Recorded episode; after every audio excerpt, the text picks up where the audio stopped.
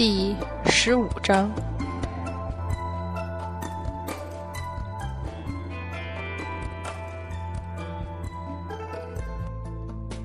来吧！老孙憋了七个月的嫌气，都恨不得打上你昆仑山去。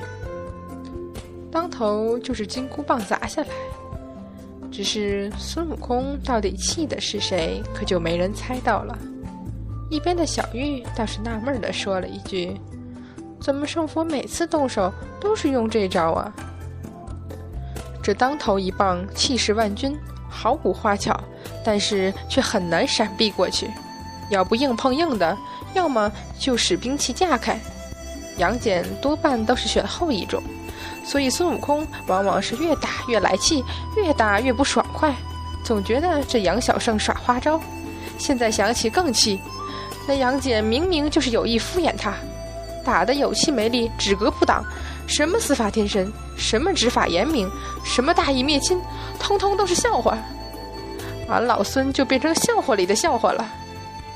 这个火呀，腾腾的往外冒，却又不能说出来，这憋得天不怕地不怕的齐天大圣满脑子火。瞧着一众人仍然处在云里雾里，搞不清楚状况。这人啊，都是一旦认了理儿，就死也拉不回来。孙悟空当年就是受够他师傅了，好好的非要去取什么经，非要什么出家人慈悲为怀不得杀生，开玩笑，那些妖精能不杀吗？再说心思一转回来，又着实觉得自己这个猜测虽然能解释一切，可未免也太过荒唐。换了他齐天大圣，听别人说这推论，也肯定是不信的。你说这杨小胜聪明着呢，能干得出比老孙的呆子师弟还蠢的事儿来吗？更正，这是盘古开天地以来最蠢最傻的事儿了。那杨戬横看竖看，哪里也不傻呀，肯定是猜错了。孙悟空越想越火，越想越摸不着头脑，眼下终于瞧见一个送上门来的出气筒，哪里还有轻易放过的道理？呆，吃俺老孙一棒！众人全睁大了眼，聚精会神的看着那个自称是阐教第四代首座弟子的清源玄道真君韩华要拿出什么法宝来。结果大出他们意料，韩华居然一抬手，生生的抓住了金箍棒。这可是定海神针被当做武器以来的头一遭。且不说它重几万斤。被孙悟空这雷霆一压下来的力道，就足以撼山裂地，而今却被人用手抓住。且不说众人吓了一跳，就是韩华自己也暗叫不妙。这猴子用的什么棒子啊？比他想象中还重得多。这下可好，托大就只用手去抓了，结果害得自己半边手臂都麻了，脚下更是陷进土里三四尺。好小子，亮兵器！孙爷爷不欺负你。孙悟空倒没有趁人之危，将金箍棒往回一抽，驻足高声笑道：“韩华冷冷瞪他一眼，甩甩发麻的右手，这回是彻底收起了轻视之心，左手一扬，一道寒光暴起，长长垂下地来。众人定睛望去，原来是条鞭子。”就是长的有点离谱，呵呵，原来是这娘们用的玩意儿，俺老孙还以为你要拿出什么三尖两刃的兵器呢。冷笑，猛一震动手腕，七丈长鞭宛如灵蛇一般暴起，瞬间在寒华四周形成了无数寒光凛冽的边影，边锋过处，地上出现了一道道可怕无比的深痕，瞧得猪八戒哆嗦了一下。有点意思，有点意思啊！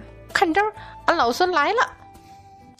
瞬间，一团金光裹着漫天的边影纠缠在一起，那鲜红的衣裳上下翻飞，倒也煞是好看。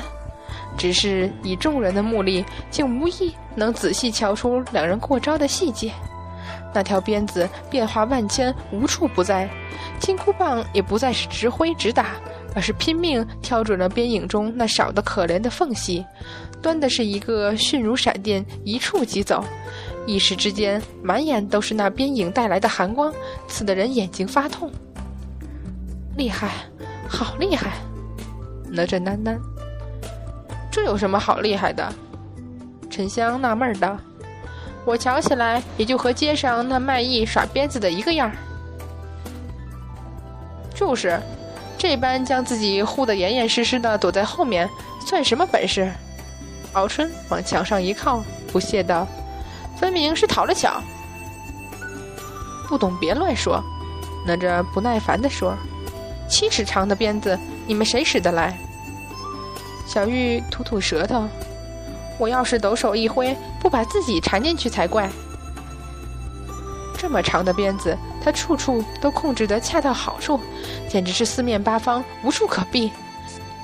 加上圣佛故意搅乱他鞭梢中央的转向，七尺长的鞭子居然到现在还没有互相碰过一次，也没有缠上金箍棒，实在是……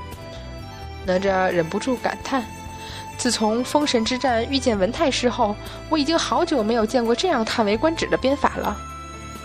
仔细打量，又加了句：“这鞭子也不知道什么做的，居然挡得住定海神针。”好好有意思。只见孙悟空高声笑道：“有什么招儿，你尽管使出来，怎的还怕摔着磕着？你可别后悔。”长鞭一顿，那无数个圈子组成的鞭影消失了。这下孙悟空的金箍棒直接朝韩华砸过去了。众人还没有反应过来，就看见金光一闪，韩华右手中多了条三尺长的硬骨金鞭，直接隔开了金箍棒。哟，这个小子还有根短鞭啊！猪八戒伸出头去看，哪吒却是瞬间失色，失声叫道：“圣佛小心，他手里拿的是当年姜师叔用的打神鞭。”韩华冷笑声，左手一抖。七丈软鞭再化起漫天寒光，直接将自己和孙悟空一起裹了进去。剑火闪出的金色利芒，也不知道是金箍棒还是打神鞭。那武器带出的撕裂空气的恐怖声音，只让人晕头转向。看打！八方风雨，看你怎么躲！你这鞭子耍得好啊！改日子去花果山给俺老孙的猴子猴孙也耍耍。哼，闪得过再吹牛吧。老孙要是闪过了呢？咦，好好家伙，好险！不止背后还有，哇，这也行，有意思，有意思！再快一倍的速度，看你怎么躲！风声猛然凄厉，惹得众人观战时不得不捂住了耳朵。有一套啊，这还，哈哈，是，来。这回连孙悟空和韩华灌注了法力说话的声音都被风声打散了，只有模糊不清的字句传来。天啊，这是近身战外加背后偷袭呀！敖春张着嘴，险些合不拢。哪吒同样说不出话来。别人或许不知道，他却再清楚不过了。漫天边影看起来厉害。但是实际上，在那瞬间，针对敌人攻击的只有三四鞭，其他的都会改变方向。毕竟是那么长的软鞭，它的灵活决定了变化万千的同时，也决定了有大半攻击只能作为迷惑之用。毕竟笼罩在边影下的范围实在太大，而敌人往往只有一个。只要看出是哪几鞭针对自己。想破除这样的鞭法，或是闪避，都不是难事。当初封神之战里，他们就是这样对付文太师的。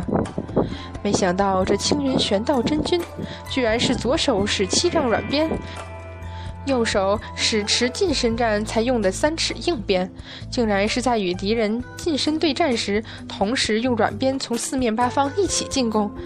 打个比喻，这就好像两个人在殊死对战的时候，还有无数弓箭手围在四周放冷箭。哪吒都开始佩服起韩华这种武艺来了。倒不是这样对敌的手段有多高明，而是韩华那一心两用的本事相当好。那样将自己和敌人一起裹进软鞭的攻击范围内，居然一边也挨不着自己。要知道，孙悟空可不是站在那里不动，这猴子上蹿下跳，灵活得很，软鞭追着打，另外一手也不闲着。那电光火石的撞击声，想必就是金箍棒和打神鞭撞在一起的结果。师门的第四代弟子居然厉害到这地步，哪吒都有点呆滞。这样看起来，圣佛虽然还是游刃有余，但是明显你落了下风。而阐教弟子身上怎么可能没法宝？只怕圣佛打急了，使个法术，变出无数化身来对付那鞭子，这青云玄道真君就会祭出法宝来了。呼！一个石狮子不幸被劲风卷入鞭影里，瞬间粉碎，而且碎得很彻底的那种。众人抬头，只看见无数白色的石灰粉末纷纷扬扬飘下来，连忙跳开的众人都有些目瞪口呆。这一鞭究竟用了多大力气在上面啊？孙爷爷也跟你玩真的了，扇老孙一记！霎时间，金箍棒化作满天金光，照亮了整个天空。韩华冷笑一声，鞭子猛然一带，两下撞击的结果就是地动山摇。飞出去的那几鞭狠狠地抽在了净坛庙的房顶上，呼隆！瞬间粉碎成木屑的房梁再也不可能支撑住整个庙，一下子全塌下来。我的庙啊！猪八戒从地上爬起来，干嚎着：“不好了，娘，爹还在里面的厢房里啊！”三圣母闻言惊呼了一声，直接扑向那堆只剩木头和石头的废墟。沉香，我们也赶快赶过去。小玉连忙道：“彦昌，爹，爹！”三人慌忙使法力，将倒塌下来的木头和墙壁的残余搬开。